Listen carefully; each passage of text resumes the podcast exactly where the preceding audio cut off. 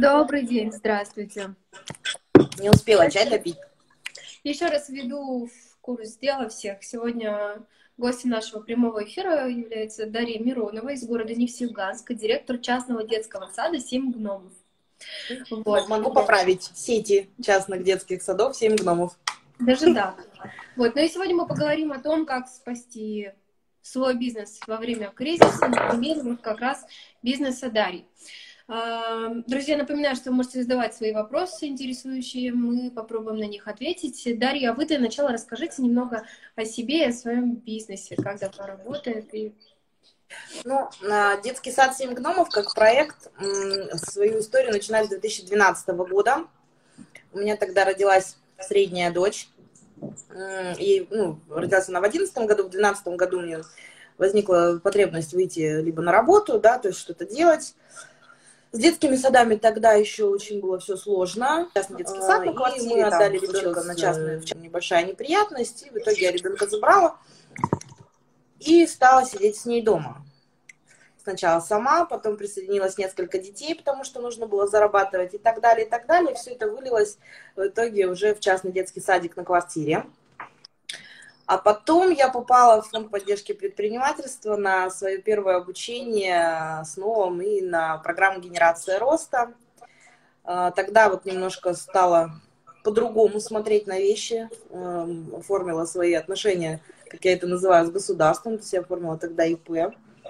А, уже появились первые сотрудники, потом все э, развивалось по нарастающей. Сначала квартирного типа, потом в силу того, что это ну, незаконно все-таки, сняли помещение большое, потом для того, чтобы получить лицензию, мы это помещение купили, перестроили, получили лицензиат, ну и, собственно говоря, проект был запущен. В 2019 году э, у меня родилась третья дочь, вот, ну и, наверное, именно это сподвигло, плюс это мой муж любимый, который меня поддерживает постоянно. И мы открыли сеть. За 2019 год было открыто 5 детских садов по Нефтеюганску. Мы получили лицензию на каждый. То есть это уже было на основе опыта, на основе знаний, а, понимания, как работает механизм бизнеса, как вообще нужно вести социальный бизнес как таковой. Поэтому, то есть вот на сегодняшний день, если 2012 год это было 12 ребятишек, на сегодняшний день нас 525 детей в садах. То есть это шесть детских садов сейчас э, на да. территории Нефтеюганской? Да, да. В этом году открываем еще один. Несмотря на кризис, мы продолжаем э, ремонтные работы там, потому что процесс этот не остановим, и мы как бы обещали своим э, родителям э, открыться именно в том районе, где это необходимо. Вот. Плюс э, запустили дополнительную поддержку для своих клиентов которых у нас достаточно много, но не у всех есть финансовая возможность да, посещать детские сады, причем не только наш, но и муниципальный, потому что вот у многих э, такие проблемы возникают в семейной жизни. И мы в этом году э, реализовали проект «Детский сад бесплатно». Сертификаты получили 120 детей э, из незащищенных категорий граждан – а вот с июня месяца, когда у нас откроется дополнительный центр, мы по своей финансовой модели можем предоставить бесплатные места в большом центре на 240 мест того на постоянной основе. Здорово. А, Дарья, расскажите, когда почувствовали и почувствовали или вообще вот этот вот спад, может быть, э, в связи с кризисом?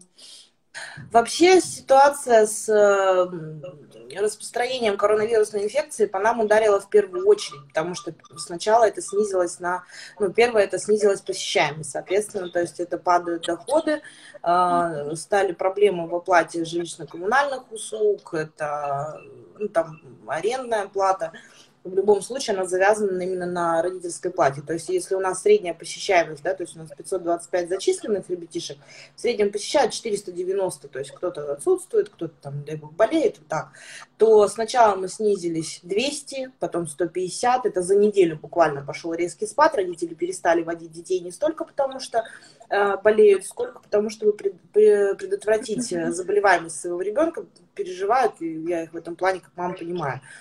Вот. Потом, э, когда объявили первую неделю выходных, Мы работали в режиме дежурная группа по приказу Департамента образования э, Ханты-Мансийского автономного округа. Ну и, соответственно, то есть дежурную группу посещало очень мало детей, но мы работали вот прям до последнего.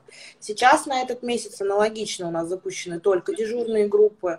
Мы постарались пойти на контакт со своими родителями, потому что, ну вот одним из моментов вот к вопросу сегодняшнего эфира, как пережить кризис. Нужно не забывать о том, что кризис закончится, но если вы потеряете лояльность ваших клиентов сейчас, потом вы ее уже вряд ли восстановите. Поэтому, то есть, э, в любом случае, то есть, нужно заботиться о своих сотрудниках и о тех людях, для кого вы работаете. У нас в договоре прописано, ну, как и везде, скорее всего, о том, что в случае отсутствия ребенка без уважительной причины, то есть не по болезни, родители все равно этот день оплачивают. Мы сразу же применили систему, что они не платят ничего, то есть по факту. Mm-hmm. То есть пришли оплачивать, не пришли не оплачивать, несмотря на условия договоров. Потому что, ну, я понимаю, моя команда понимает, что для родителей же сейчас тоже очень сложно. Кто-то потерял работу, у кого-то снизились доходы в семье, да, и как бы э, плюс это вот волнение за своих детей, оно так или иначе сказывается. Поэтому мы наоборот призываем родителей, пожалуйста, если вы там по причине производственной необходимости находитесь на работе, да, конечно, мы открыты. Но при этом, если есть возможность с кем-то оставить ребенка дома, лучше сделайте это, потому что так будет правильнее. У нас э, одна семья сейчас, ну, у них проблема, маме нужно на работу, но она медсестрой работает, э, но возить ребенка, ну, это понятно, это э, далеко, и транспорт общественный, ну, так себе, а финансовой возможности ездить на такси у них нет. И мы им отменили вообще родительскую плату на период вот этот в индивидуальном порядке, лишь бы, главное, ребенок ходил, и мама была на работе, потому что медики сейчас это очень важно. Мы не знаем, что будет с нами завтра, да, и когда нам потребуется их помощь. Вот. Поэтому, ну вот пока все ведем вот именно в ключе, как лучше будет нашим детям и нашим родителям. Ну, насколько большие потери? Вот, Порядка двух-двух с половиной миллионов в месяц. В месяц. Угу. Что касается оснащения индивидуальными средствами защиты, маски... Это было очень сложно добиться, ну, во-первых, их не купишь. Ну, все-таки, да, понимаем, что сейчас у нас, если есть закупки, они все направлены на медицину, и как бы просто обеспечить э, необходимый порядок дезинфекции, э, средств индивидуальной защиты сотрудников, то есть и так далее, порядок работы, было сложно. Но мы вышли из ситуации, у меня старшая дочь, ей 14 лет, она как только ушла вот на это дистанционное образование, она у меня шьет, она нам нашила масок много. Ну, как бы потом э, мы применили все свои там возможные выходы, то есть нам отшили масок достаточно из швей города Нефтьюганска, мы обращались, то есть у нас, ну, запас у нас приличный. Потом по антисептикам. Антисептики были самой большой проблемой, потому что, ну, во-первых, дорого, а денег сейчас не, ну, практически ну, нет. Вот. Э, выходили из ситуации различными способами, путем там по знакомым, честно, таким путем люди добрые, помогите кто чем может, нашли 10 литров спирта. Наши медики просто-напросто размешали его с глицерином там по рецепту, который давали, и сделали антисептик для рук. Вот. Пока, да, сложно доставать все средства, но мы как-то справляемся, потому что для меня в приоритете защита здоровья своих сотрудников и тех детей, которые ко мне ходят. Угу. Ну вот по поводу родителей, по поводу детей, да, что вы идете сейчас э, максимально к ним на уступки, вы рассказали, а по поводу того, как э, все-таки э, спасти и реанимировать свой бизнес, чтобы вот ну, здесь нужно очень быстро реагировать. Первую неделю, когда э, вот началась вся история с выходными, да, то есть до этого у меня такое ощущение, что никто не понимал, да, что коронавирус это серьезно, что это возникнут проблемы, возможно, финансовые.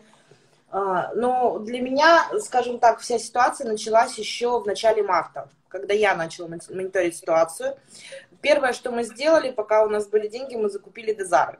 Я прям сказала, говорю, мы закупаем, потому что сейчас их не купишь. Во-первых, это очень дорого, во-вторых, ну, их просто нет.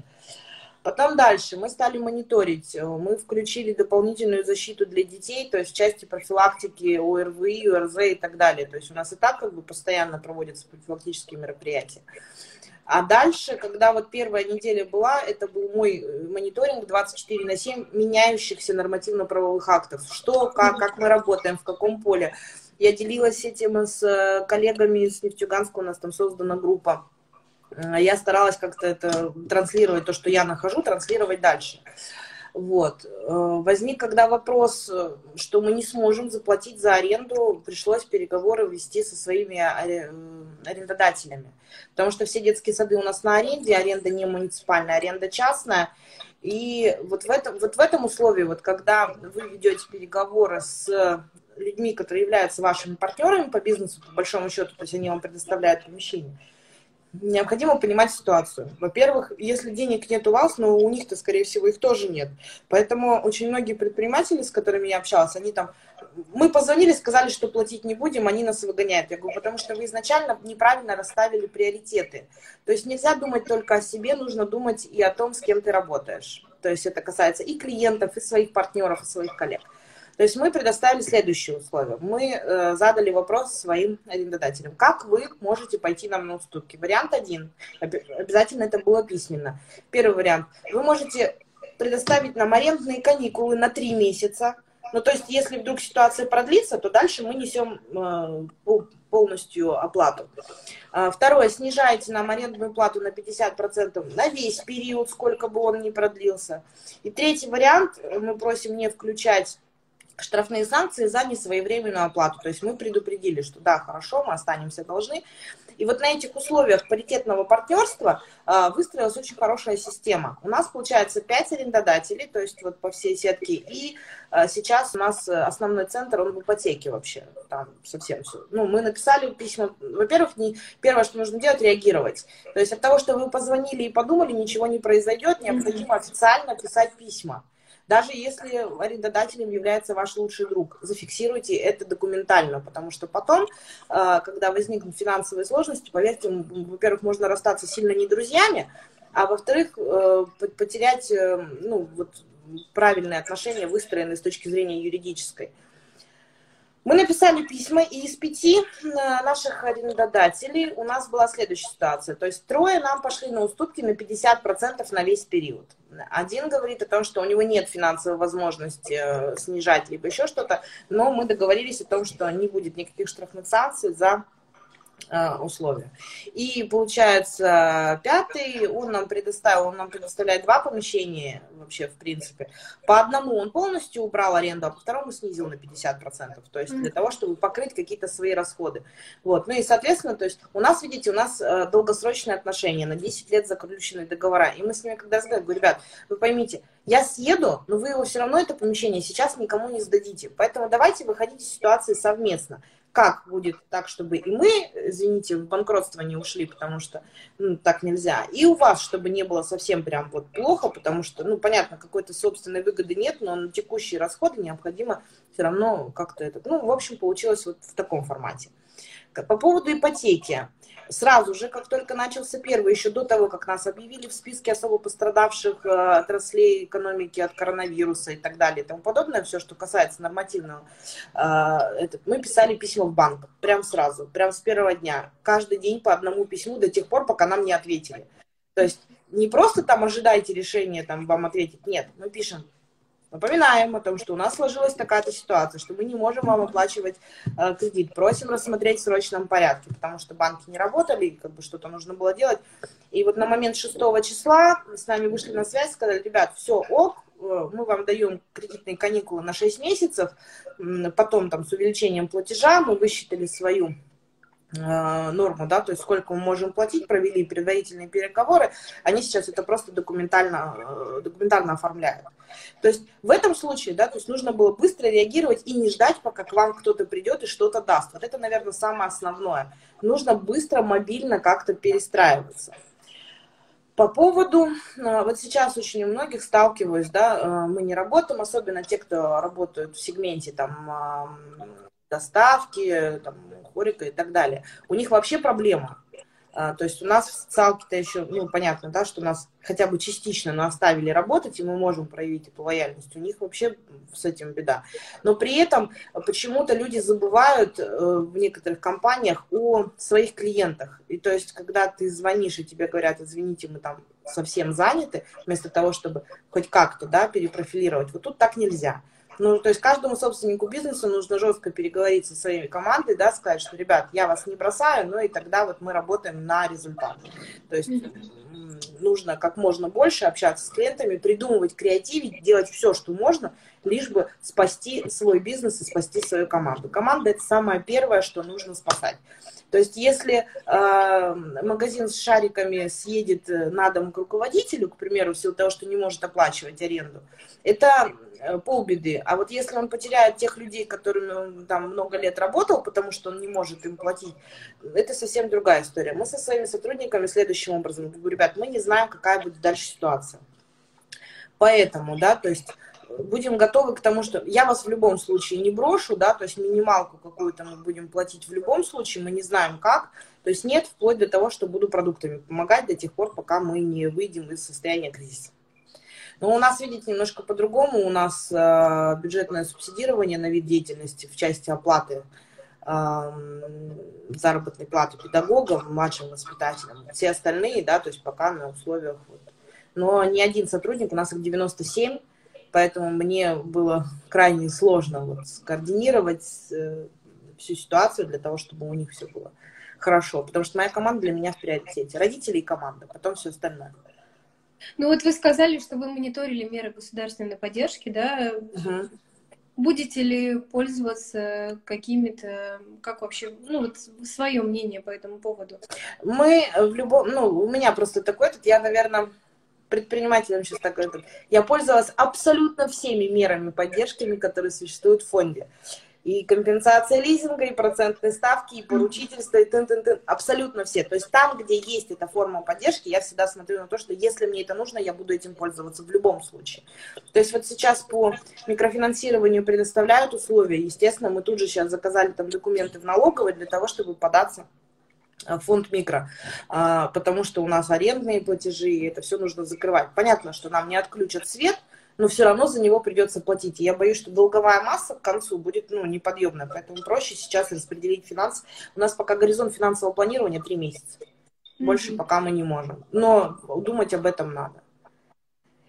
И решать мобильно надо. И нельзя сидеть э, и ждать, пока тебе кто-то что-то даст. Вот это самое основное. Вот для всех предпринимателей, которые сейчас смотрят этот прямой эфир, ребята, надейтесь, пожалуйста, в первую очередь на себя на своих коллег и пользуйтесь тем, что вам дают. То есть я когда читаю, что почему вы нам не дали то-то, то-то, пользуйтесь тем, что дали сейчас. То есть вот я смотрю на команду, которая в правительстве работает, на команду фонда поддержки, да, то есть я понимаю, что это же тоже люди, которым сейчас еще сложнее, потому что есть эм, обязательства и ответственность за принятые решения. Поэтому выпустили один пакет мер, все, спасибо, будем пробовать, да, то есть завтра, если ситуация поменяется, я понимаю, что мобильно будут реагировать на это тоже, да, и то есть будет выпущен какой-то второй пакет мер и так далее. А, самое главное для меня сейчас, это первое, это, наверное, здоровье. Свое, своей семьи, а, тех детей, которых нам доверили, родителей и так далее, своего, вот, своего круга. Потому что тогда, когда, ну, не дай бог, э, получится, вот, не дай бог, кто-то заболеет вот этим страшным заболеванием, когда вы будете находиться на ИВЛ, э, поверьте мне, вы не будете думать ни об аренде, ни о том, что вам кто-то что-то не дал и так далее. Вы будете думать о том, как выжить. Поэтому сейчас по поводу режима самоизоляции, по поводу применения средств индивидуальной защиты для себя, когда вы выходите на работу, пожалуйста, пользуйтесь этим не потому, что вы паникеры, не потому, что вас потом там что-то вам скажут. Это нужно делать сейчас. Чем больше народу к этому присоединится, тем быстрее мы закроем вопрос с экономическим кризисом. Потому что не будет распространения болезни, вирус умрет сам собой, и в конце концов мы вернемся к нормальной жизни. Вот это, наверное, вот основное, то, к чему я призываю тех, кто, по крайней мере, это смотрит. Дарья, что в планах? А, планах, ну, у нас сейчас очень все комфортно проходит. Э, сотрудники, которых мы в дежурные группы пригласили, у них все нормально, они в работе. Ну, правда, получается очень интересно. У нас заявлено 72 ребенка, приходит от 6 до 12. Ну, группу мы под них подготовили. И, соответственно, возле 8 детей ходит гусем 10 сотрудников. И вот они возле них очень весело. Ну, то есть, как бы, пока так. А, многие сотрудники мне говорят, да, Александра, мы готовы работать бесплатно, только вытащите нас из дома, мы будем лучше на работе. То есть, ну вот, я со своими на связи прям вот постоянно, постоянно поддерживаю своих, своих, мы там на связи с родителями, что-то пытаемся придумать, как-то это сделать. В планах нам сейчас главное пережить этот период. Вот просто-напросто.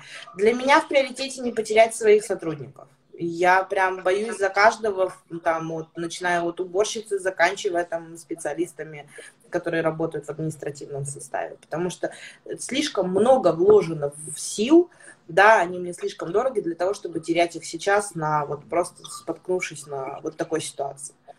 Мы, я смотрела вот прямой эфир, когда с Ренатом Салахудиновым, который с ним переписывались, я говорю, вот если честно, для меня лично, я это все расцениваю как вызов самой себе, справлюсь или нет. Хорошо работать, когда тебя все поддерживают, со всех сторон тебе, вот, будьте, пожалуйста, любезны, обратитесь туда, сходите. У нас же многие предприниматели элементарно с документами не доходят до организации, которая оказывает поддержку, потому что им то ли некогда, то ли не умеют, то ли еще что-то такое. Мы везде ходили, у нас всегда документы. И мы пошли. То есть это вот нужно понимать. А, и сейчас будет то же самое. Реагируйте на то, что существует, придумайте для себя варианты, но, пожалуйста, не нарушайте законодательство. То есть, если пока салоном красоты нельзя работать, то значит, ну, нельзя. Не в подполье и так далее. Потому что, ну, вы не знаете, кто откуда приехал, кто где скрыл информацию, откуда он, и вот этот очаг распространения может быть именно в этих местах. Возможно, да, то есть у нас вот, будет все легче. Но у нас уже, извините, вот двух человек заболевший 41, и это уже, ну, мне тревожно. То есть я, я переживаю. У меня пожилые родители дома, у меня трое детей, поэтому как бы мне немаловажно. Угу. Вот. Дарья, ну дайте от себя общий совет, может быть, тем, кто сейчас в сложной ситуации, какое-то наставление. А, во-первых, оцените свою ситуацию с точки зрения очень плохо, мы закрываемся, нормально можем принимать решения, и у нас все, в принципе, стабильно, мы ничего не потеряли, как были, так и есть. Если у вас прям очень плохо, вот в тот момент, когда вы понимаете, все, мы закрываемся, Открывайте, пожалуйста, официальные сайты, звоните, пишите, есть куча горячих линий, как вам помочь, и прям просите адресной поддержки до тех пор, пока вас не услышат.